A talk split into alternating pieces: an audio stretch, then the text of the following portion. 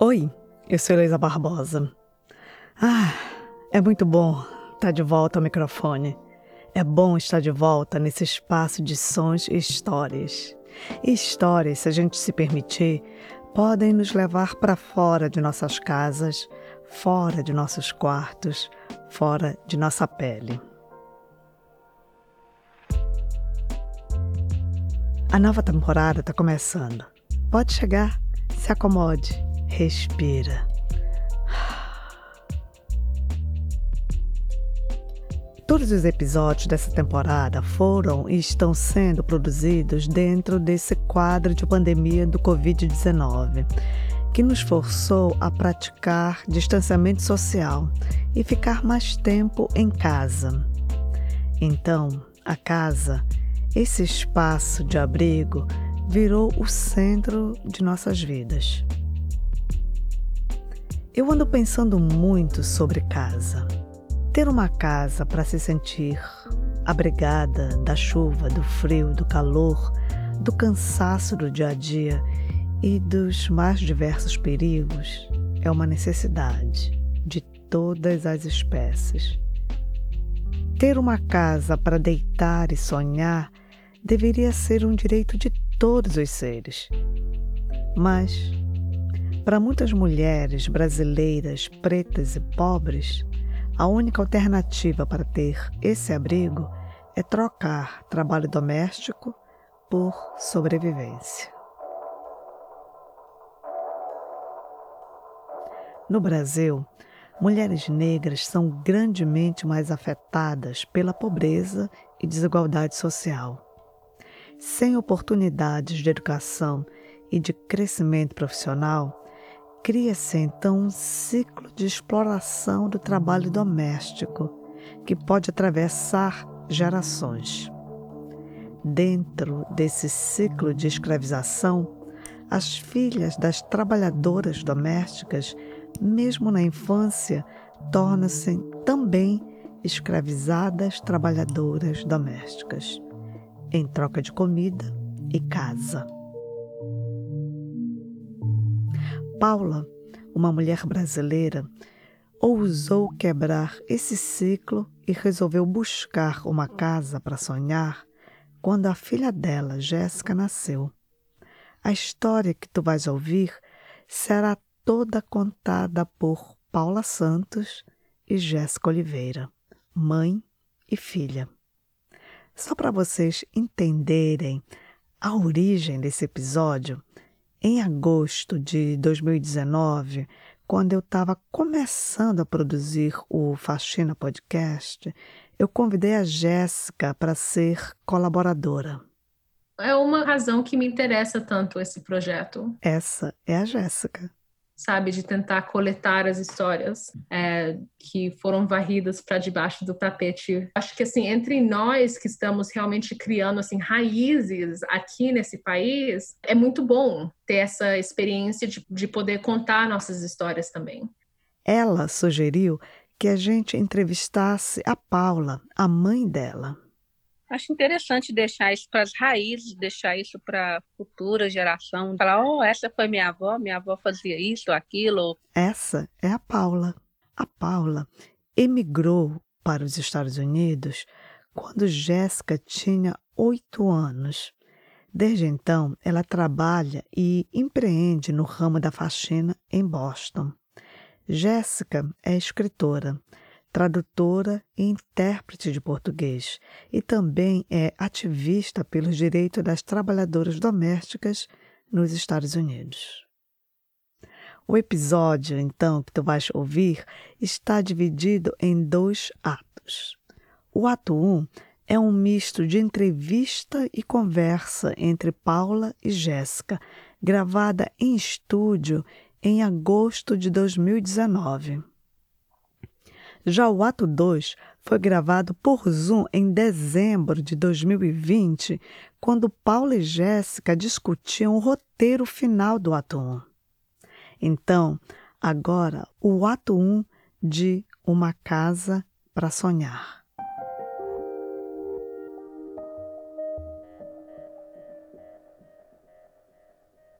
Eu, eu nasci em Uberaba e minha mãe eh, era mãe solteira e ela também trabalhou para famílias lá no Uberaba. É comum no Brasil, né? Você trabalhar desde cedo e morar com as famílias.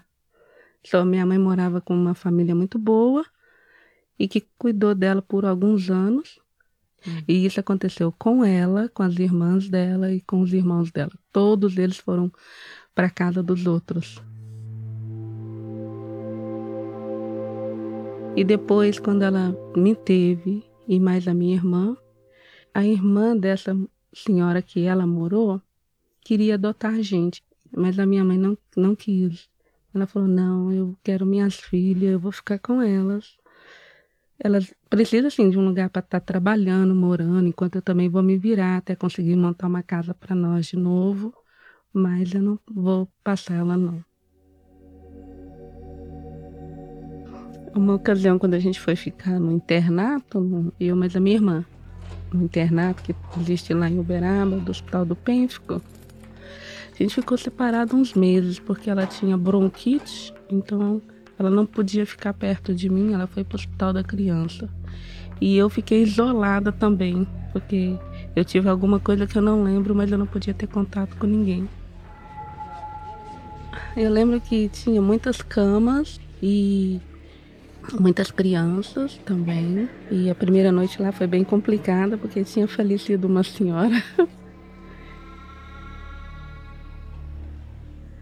e uma outra lembrança que eu tenho, porque o Hospital do PIF, ele cuida de pessoas e de crianças que têm problema de pele, que a pele solta e queima, chama de fogo selvagem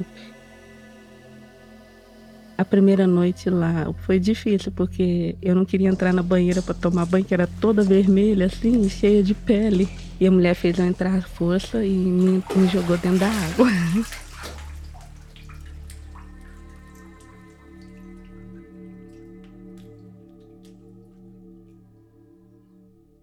E quando eu fui crescendo, eu também trabalhei como empregada, morando na casa, porque algumas vezes foi difícil para ela cuidar da gente e manter a gente em casa. Então a gente tinha que morar com as pessoas que a gente trabalhava. Quantos anos você tinha? Uns sete. Entre sete e oito. Eu morava com eles é, e depois fui morando com as filhas deles até por volta dos meus 16 anos. Uhum. Sempre morando em diferentes lugares e trabalhando. É. Eu eu limpava a cozinha, eu varria, eu lavava roupa.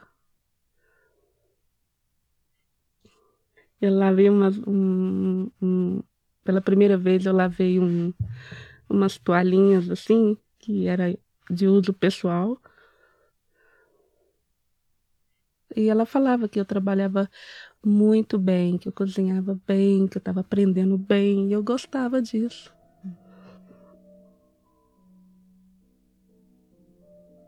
Não, não tinha salário, não. E, mas ela era uma pessoa muito boa, muito, muito carinhosa.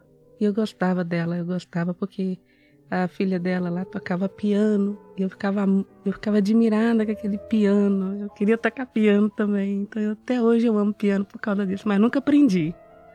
Mas era muito bom. Eu lembro que eu gostei muito da primeira dia lá, que a gente ela tinha um quintal enorme e uma casa bonita no fundo, e ela plantava milho, e eles pegaram o milho e fizeram mingau de milho verde. E, e a comida era tudo tão bom. era tudo tão bom porque eu não estava acostumada com tanta fartura. Era um palácio.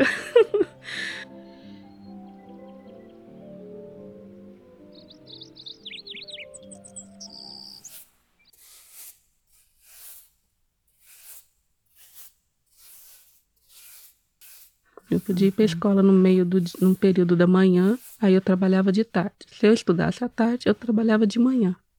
E o que que você lembra da sua escola naquela época? Ah, não muito. Ah, eu consegui fazer só até oitava série, sétima. Passei para oitava, parei. E mãe, você lembra da primeira vez que você começou a receber um salário? Oh, 16, 17 anos. Aí eu pegava o salário e dava tudo para minha mãe. Qual era o emprego? Doméstica. Na, era no centro de Uberaba. A esposa de um, de um homem, ele era dono de uma rede lá, de hotel lá. E pulando um pouco para frente, é, quando que você conheceu, com qual idade que você conheceu o meu pai? Ah, eu tava com 17 para 18. Não, 16, 16 e meio. Acho que era 16 e meio. Eu tava até trabalhando, eu saía do trabalho, passava e via ele.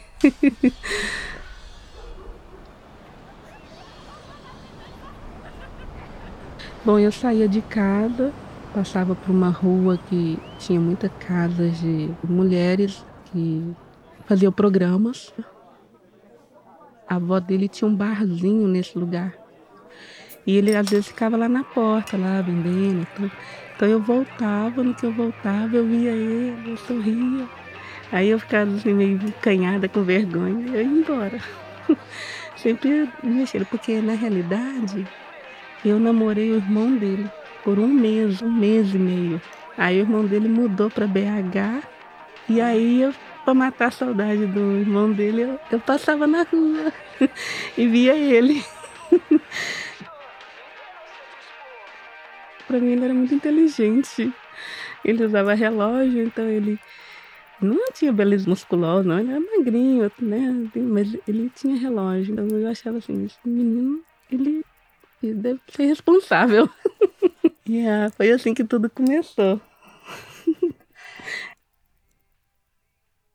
Quando a Jéssica nasceu, foi interessante, porque eu não estava conseguindo engravidar. E eu queria muito ter um filho, né? E aí eu estava trabalhando já, mas já não era mais de empregada. Eu fui trabalhar depois que eu me casei. Eu mudei para BH e fui trabalhar um trabalho numa fábrica de calçado chamada Arezo. trabalhava na área de produção de sapato, de fazer o couro ficar fino. Era uma máquina e o couro ele vem grosso, aí você precisa afinar ele para você moldar ele no sapato. Então essa máquina chama é, máquina de, de rachar. Você passa o couro, o couro fica fino e isso te ajuda a dobrar. Tinha que trabalhar em pé e, e, e como era na esteira, você não podia ter parar não, você tinha que sempre, você só parava para ir no banheiro, assim, ou na hora do almoço, mas você tinha que estar tá sempre correndo. A esteira tinha que rodar e a gente rodava com ela. Porque essa máquina precisava de um operador em pé. Não podia sentar. Tanto quando eu estava grávida da Jéssica barrigão, eu estava lá em pé, passando que negócio.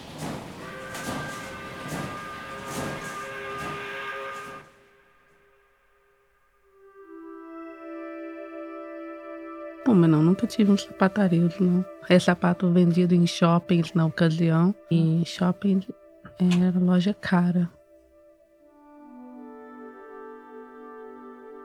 Daí eu chamo ela de é, o filho desejado, né? Que eu desejei muito ter ela. Jéssica foi eu que escolhi. Eu achava linda, achava inglês, assim, né? Eu nem sabia de inglês lá no Brasil. Oh, Jéssica é poderosa, é bonito. Eu vou pôr Jéssica. Jéssica Helen. Que ela vai ser grande. Não vai ser a mãe. Maior que a mãe.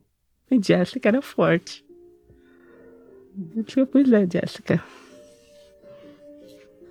É. Acho que esse é um dos motivos que a gente veio para cá também, para ela ter a chance que eu não tive que eu não ia ter condição de dar lá no Brasil. Chance.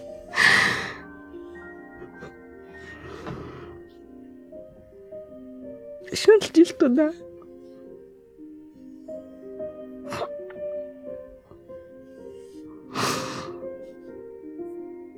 Chance de vencer na vida. Chance de poder levantar a cabeça olhar nos olhos das pessoas sem sentir pequena.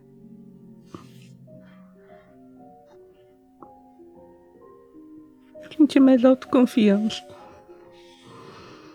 E mais longe alcançar seus limites e correr mais que ela pode, realizar seus sonhos.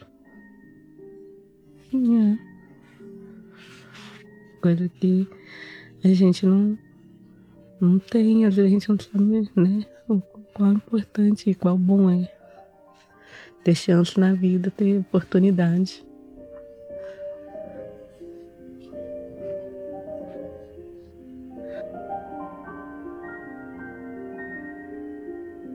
Tinha oito anos quando eu vim para cá, então eu não lembro muito do que os meus pais faziam. Eu lembro muito de ter a minha mãe em casa. É, eu sei que ela trabalhava um pouco lá, mas eu não, não sabia muito da vida profissional dela, nem do meu pai. Eu lembro mais dela me levando para escola, brincando comigo na varanda, ou me ajudando com o dever de casa, essas coisas. Hum, eu lembro muito da nossa casa. Eu lembro que era na Rua Redenção, eu lembro que era em Belo Horizonte. Eu lembro que era um, um morro, mais ou menos, né? E tinha umas três casas. Você abria um portão, né? Você ia subir umas escadas. Aí na terceira era nós. Na nossa casa tinha uma varanda que dava para ver a rua inteira. E eu passava muito tempo nessa varanda. Eu lembro da cozinha, que era do lado da varanda. Eu lembro é, que lá fora tinha um lugar onde minha mãe lavava roupa. E ela pendurava a roupa também no varal, na varanda, e eu tinha o meu quarto. Eu lembro muito bem da, de quando nós mudamos para os Estados Unidos, porque minha mãe teve que trabalhar bastante, assim, muito mais do que eu lembrava ela trabalhando no Brasil. Eu imaginava lá no Brasil que eu ia chegar aqui e encontrar todo mundo loirinho. Todo mundo era loiro. Eu não imaginava que ia encontrar gente colorida assim. E aí eu desci lá em Miami, achei diferente, com um pouco de medo, né? Não sabia inglês nenhum. Não sabia nem se ia deixar nós entrar na Disney. Diferente do Brasil. Era, um, era uma coisa espetacular, assim, espetaculosa. Bonita. Era um encanto, né? Um sonho de Cinderela. Assim, tipo, oh, nossa, olha o castelo da princesa. Que coisa linda, que, que cidade limpa. Coisas assim. é, né? Eu lembro do motorista falar: aqui é muito bonito, mas o lugar bom que vocês estão indo é melhor é Boston. Lá faz dinheiro. e em Boston já foi diferente. Cheguei aqui, já estava mais frio, que a gente chegou no, no outubro. E já tá aqui, já era mais frio, as, e as árvores estavam mudando de cor, as árvores estavam ficando laranjadas. Eu nunca tinha visto as folhas coloridas daquele jeito.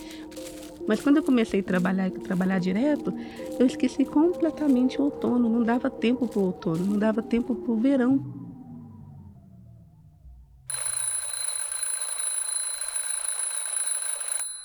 Então a gente foi entregar jornal, ele regava jogando jornal nas casas na neve, e o carro descia e não tinha controle, segura que vai bater.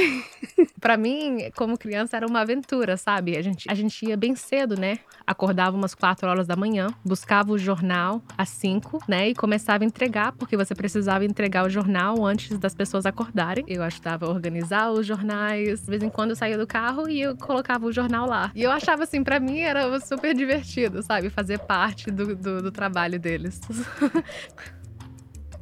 Aí depois apareceu lá um help na, na, limpeza e a gente ia, tinha que fazer acho que nove casas em um dia e a gente não podia parar para comer e corria para outra casa, nove casas no dia e ganhava 60 dólares.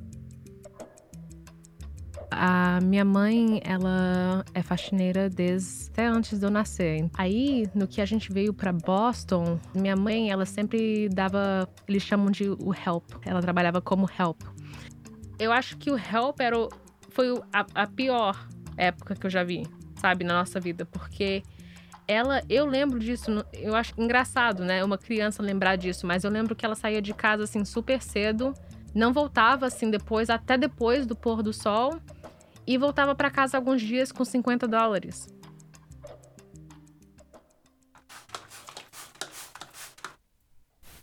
É muito forte os químicos que a gente usa na América, é muito forte. Às vezes chega a arder meus olhos quando eu uso eles, sabe? E às vezes eu me intoxico um pouco, com, porque os banheiros não tem janela. Algumas clientes até às vezes saem da casa, porque elas sabem que vai haver químico no ar, então elas saem. E aí a gente fica lá e limpo direitinho. Eu já tentei usar máscara uhum. para não ter tanto prejuízo à saúde, mas a prática da minha infância me faz fazer as coisas sem muita precaução, que eu uhum. deveria ter, mas eu não, não. Eu tive uma patroa que ela é excepcional, muito fina, mas assim, muito caprichosa e muito elegante. É uma família assim que eu amo na América, embora não trabalhe mais com eles, mas eles me ajudaram muito na América. E por oito anos eu não sabia o que era verão. Porque eu no verão eles iam para Martazinha e era a hora que eu punha a casa de perna pro ar. Que ali tinha que tirar todos os cachimês das gavetas, botar no sol, tirava todas as capas do sofá, lavava, tirava as cortinas, lavava, tirava todas as roupas das crianças da gaveta, limpava, dobrava, punha de volta. O closet dela eu tirava tudo para fora, limpava. As camisas eram cor com cor. Cabide do marido dela, as camisas xadrezinhas, era tudo xadrezinhas, retinhas, branquinha.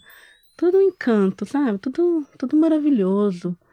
Assim que eu limpava com muito carinho a casa delas, todas elas. E uma outra, tanto que me chama de meu anjo. You are my angel, Paula. You are my angel. Ah, eu ia com ela sempre nos verões. Porque as, as famílias, eles viajavam por, pelo verão inteiro. Então, eles não passavam o verão em casa né? Eu passava o verão em casa. É, eu lembro que eu gostava de brincar nos quartos das crianças. Eu lembro de uma vez, ainda mais, eu tinha 16 anos, mais ou menos. Eu fui na casa, minha mãe limpava essa casa toda semana. E eu fui lá e, tipo, eles tinham uma filha da minha idade. Então, eu lembro que eu entrei no quarto dela e, assim, eu ficava olhando os livros que ela tava lendo, assim, para ver, ah, tô lendo os mesmos livros. É, eu olhava para as coisas dela. Eu lembro que eu achei um diário dela eu li. Porque eu fiquei, assim, curiosa. E, eu, e assim, eu achei interessante que ela, assim, ela escrevia das mesmas coisas, ela gostava. Assim, eu lembro que eu gostava de alguém na minha classe. Eu tinha um crush, né? E ela tava escrevendo do crush dela. E, tipo, isso eu achei fascinante. É, lendo o que ela tava escrevendo sobre o crush dela, sabendo que eu também tinha um crush, mas que eram vidas completamente diferentes. Então, sei lá, eu achava interessante.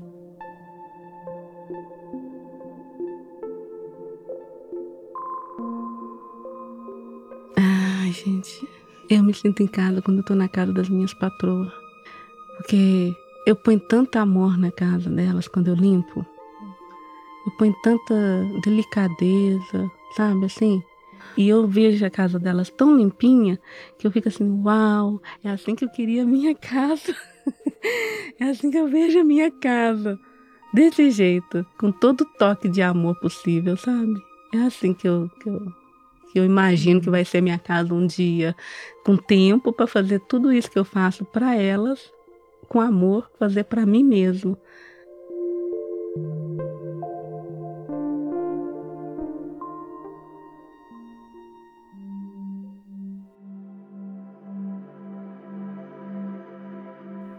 Perdi minha mãe de uma forma tão dolorida.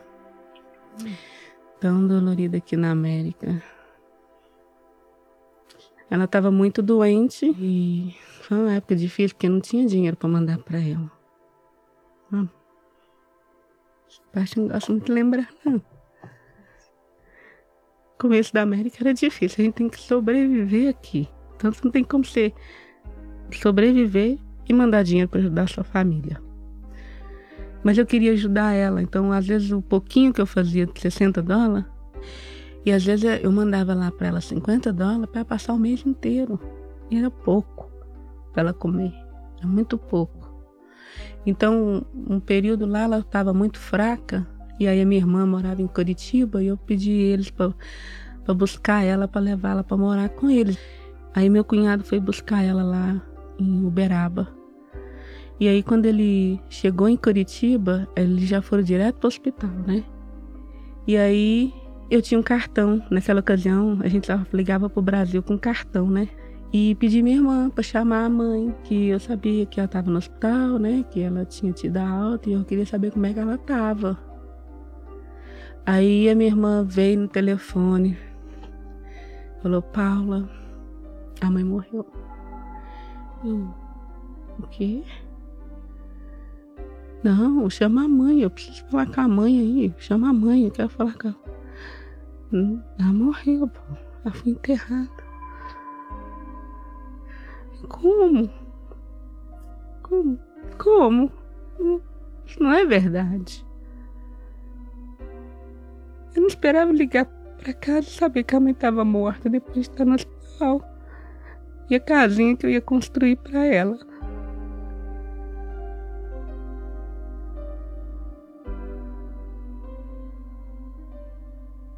Você tem uma memória de você e a minha tia e minha avó eh, na sua infância de coisas que vocês gostavam de fazer?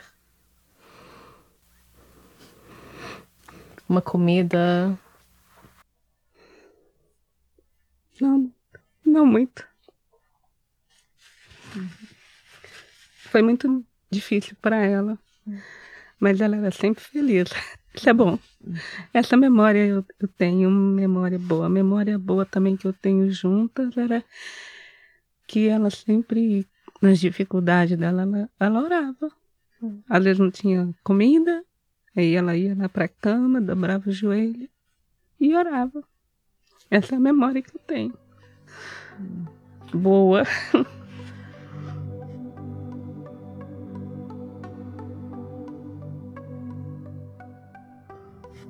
Não trouxe muita coisa material do Brasil, não. Só uma mala uma mala e meia só. Trouxe memórias, eu trouxe fotos, cartas de amor do Ailton, quando a gente namorava longe um do outro. Eu trouxe lembranças, eu trouxe minhas escrituras, que é a Bíblia, o livro de Mormon. A igreja é muito importante na minha vida. A fé, que me trouxe muita esperança, ela é fundamental. Ela é quem eu sou, quem eu me transformei hoje, com todos os meus desafios.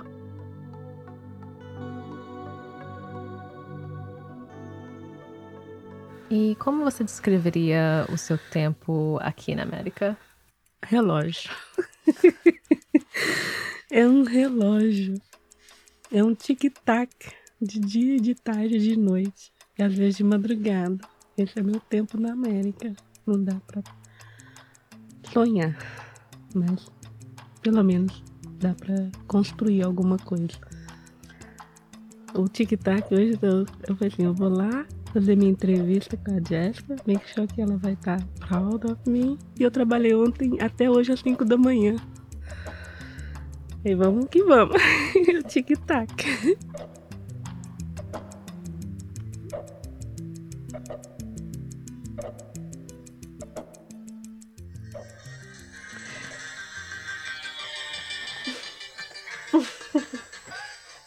Mas mesmo assim, você olha 43 já saindo de mansinho, indo embora, louco por você, princesa.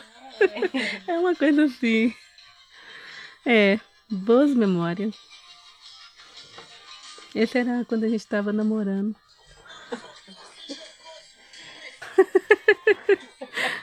Ai, é, é, isso foi roubado sabe? Eu, me roubaram o tempo de ouvir uma música, de aprender, de memorizar.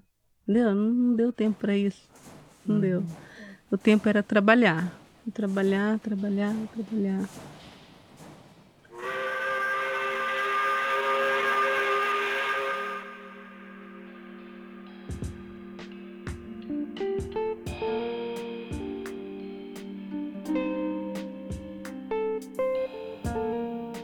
Ato 2 Nesse segundo momento da história, Paulo e Jéssica voltam a conversar um ano e quatro meses depois da entrevista gravada no estúdio. Dessa vez, a conversa foi virtual devido à pandemia do Covid-19. E o motivo da conversa foi o roteiro da história que eu montei e enviei para que elas lessem e me dissessem o que achavam. Para mim, o roteiro não estava pronto, porque eu me perguntava se aqui nos Estados Unidos a Paula tinha rompido com um ciclo de exploração do trabalho doméstico. A leitura do roteiro provocou uma outra profunda conversa entre mãe e filha sobre trabalho doméstico, sobre identidade, sobre. Uh, não, não vou contar. Vou deixar que elas te contem. Escuta só. Aí. Oi. Mãe, teve alguma parte do texto? E... Ah, é, a parte que fala patroa, eu não sei se deveria falar patroa ou falar cliente. Uhum. Porque... Eu acho essa pergunta interessante. Assim, o que, que você. Qual é a diferença dos dois para você? Qual? Patroa soa mais como alguém que manda, né? Com alguém que está te mandando. Não sei se é porque isso já veio da cultura do Brasil.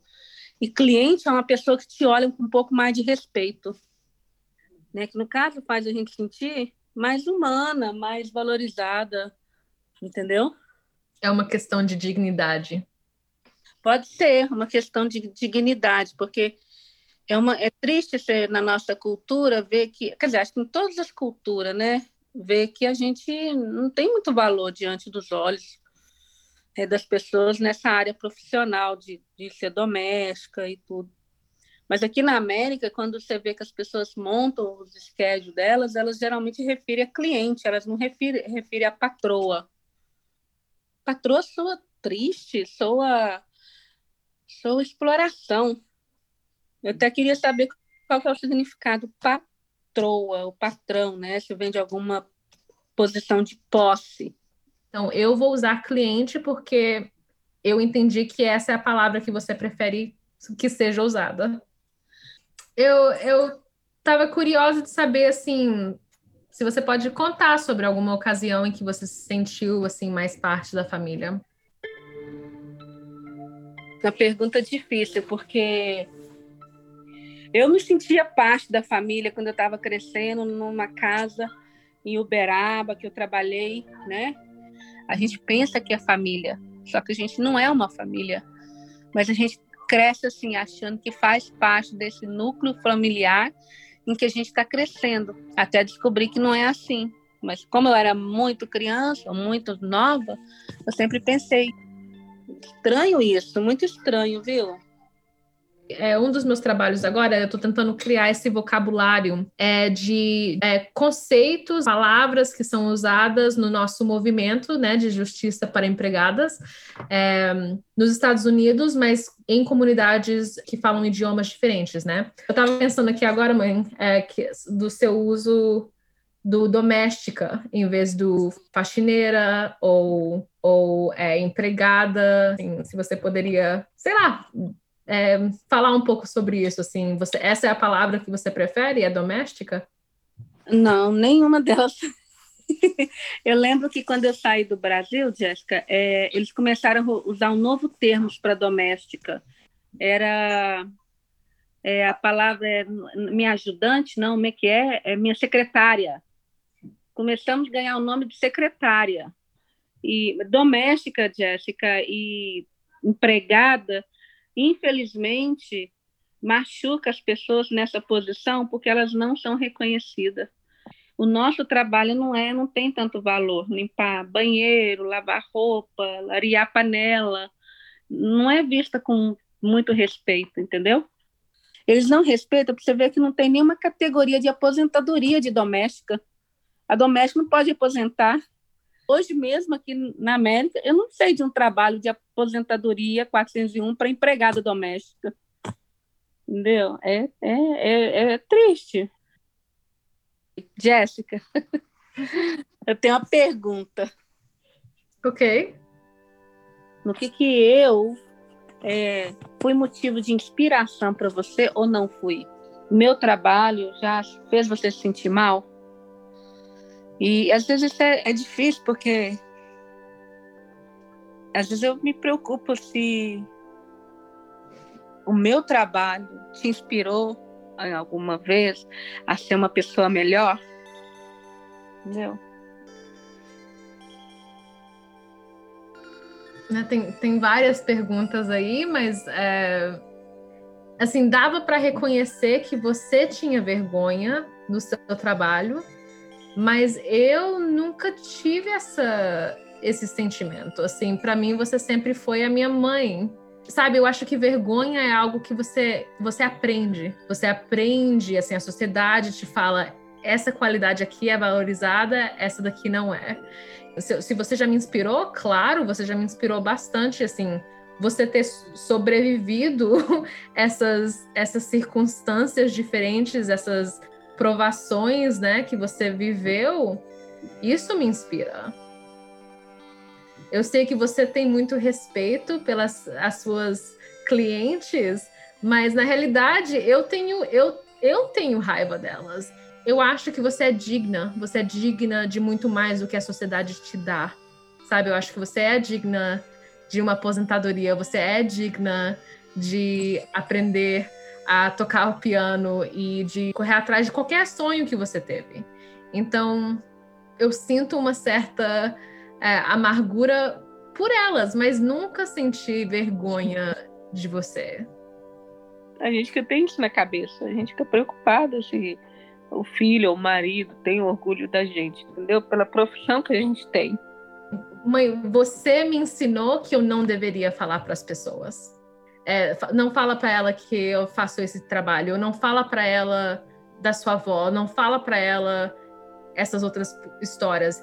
Você falou para mim e eu não compartilhava isso por respeito, sabe? Mas eu nunca senti nenhuma vontade de esconder isso. Para mim não era nada que tinha que ser escondido. No Brasil tem muito disso. Você, você fala que é empregada e, e pronto, acabou acabou seu valor.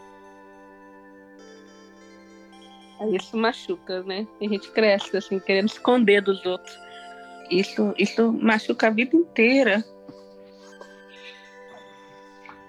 Acaba marcando a gente, sabe? Marca a gente. E a gente não quer que os filhos da gente não, não tem orgulho da gente.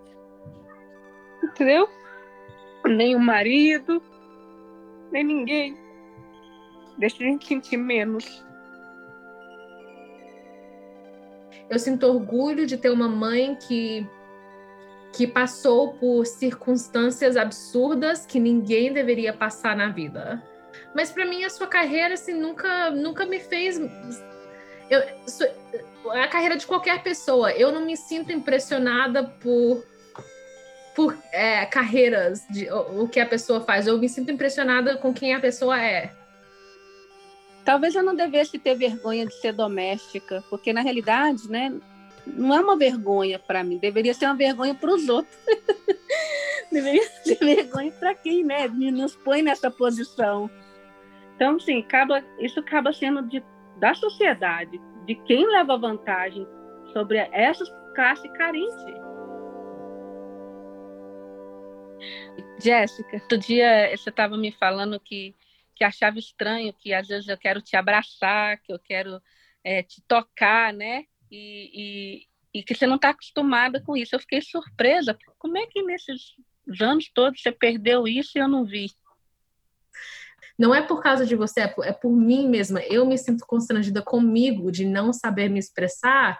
Essa barreira de idioma mesmo, às vezes é bem difícil e isso me faz às vezes me sentir um pouco distante mas ao mesmo tempo eu sinto tanto, tanto amor, né? Tanto um amor e carinho aqui na nossa relação, mas às vezes assim é difícil para mim. É claro que eu quero abraços, é claro que eu quero beijos, sabe? Eu só sempre me sinto muito confortável porque eu não eu não sei se eu estou me é, apresentando como a versão minha que eu sou hoje, entendeu? Então é um pouco é um pouco difícil. Entendi. É. Eu acho que eu nunca falei isso para você antes, mãe. Então, talvez essa é a primeira vez que você está ouvindo essa parte também, mas eu procuro, assim, oportunidades de praticar o meu português, porque para mim é bem importante é, ter esse diálogo com vocês. Culturalmente, a coisa que foi mais diferente para mim foi, foi ser mormon eu era a única mormon na minha classe, né, na minha escola. Então você não, não bebe café, não, é, não bebe álcool, não pode namorar, sabe? Essas coisas. Então isso era um pouco diferente, né? não era, não era porque eu era brasileira que eu não namorava, né? Era porque eu era mormon que eu não namorava.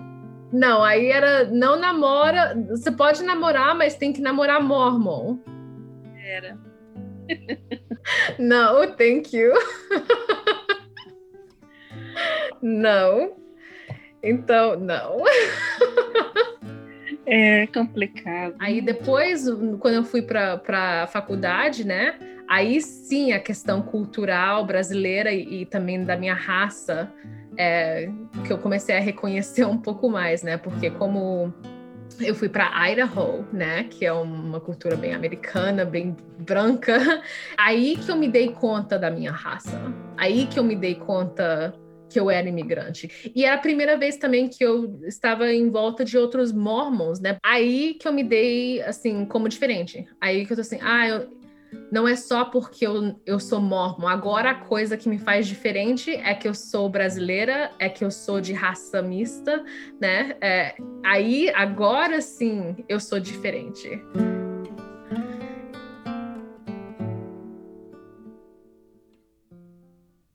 É, eu também lembro assim que as pessoas falavam muito que eu não tinha cara de brasileira né? Que eu não sei o que, é a cara de brasileira, se a brasileira é a Gisele ou, ou, ou, alguma outra modelo, não sei, mas eu não tinha cara de brasileira. Eu era, até mesmo os brasileiros me fala, falaram que eu era ou a hispaninha do grupo, ou começando com os brasileiros da terceira série, quando eu cheguei aqui do Brasil, sabe? Os brasileiros eram os piores, os maiores bullies, né?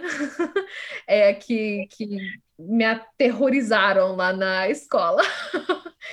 Eu não lembro de nenhum outro menininho brasileiro que você conheceu, talvez na escola, né? Eduarda. Eduardo, e Rayan. Uhum. Nunca esqueci. Eu nem sabia disso. Eu nem sabia, eu só sabia que você teve uma amiguinha chamada Eduarda lá na igreja, na escola. Amiguinha, não. Era difícil para você, hein? Hum. Não sabia, Jéssica, não sabia disso. Uau. A gente acaba perdendo a identidade da gente. Não, eu, eu, eu não sinto que eu perdi a minha identidade.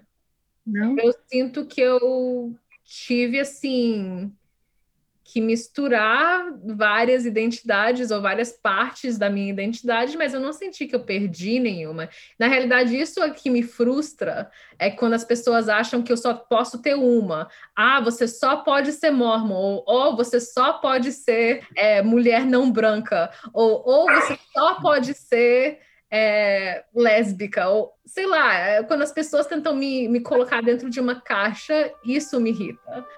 Acho que você tem que abraçar as duas, as duas partes. Viver uma, uma personalidade híbrida. É isso aí mesmo, é. É, foi uma mistura de tudo, mistura de país, mistura de, de princípios, mistura de. É tudo. Fiquei muito orgulhosa, muito orgulhosa porque ela conseguiu entrar no Boston College, Harvard, Stanford, Holy Cross. Não precisa nomear todos os nomes, não, mas. Não, não, eu sei. É igual eu falei, né? Eu sempre quis estudar e nunca tive chance. E de repente você vê alguém em outro país conseguir. Não é fácil, não. E o sacrifício valeu a pena. Pelo que a gente escolheu, ou às vezes nem escolheu, é o, é o que tinha. É o que tinha, que tinha que pegar e pegue e trabalha duro. É isso, filha.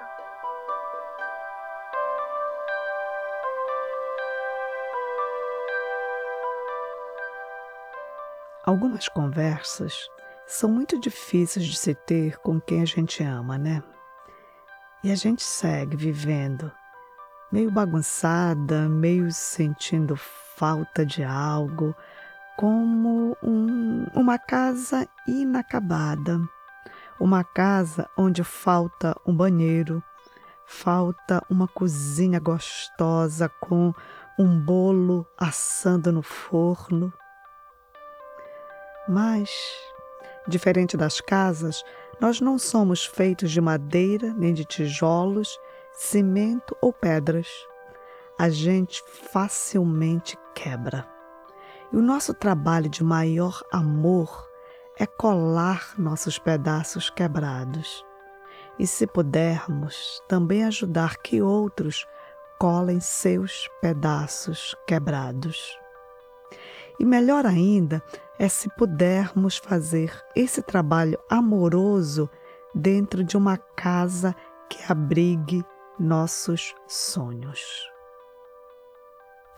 Hoje, a história de Paula e da Jéssica me fez pensar na lição da sacerdotisa Baby Suggs, do romance Amada, de Toni Morrison.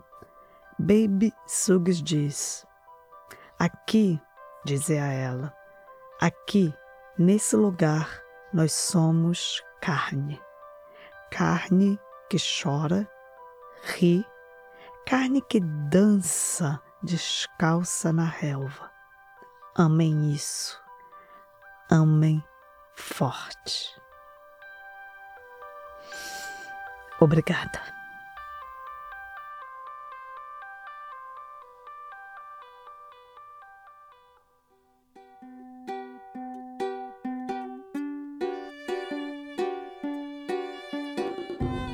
O episódio de hoje foi produzido por mim, Heloísa Barbosa e Jéssica Oliveira. O roteiro contou com a colaboração de Jéssica Oliveira, Valquíria Gouveia, Diogo Saraiva, Paulo Pinheiro e eu, Heloísa Barbosa.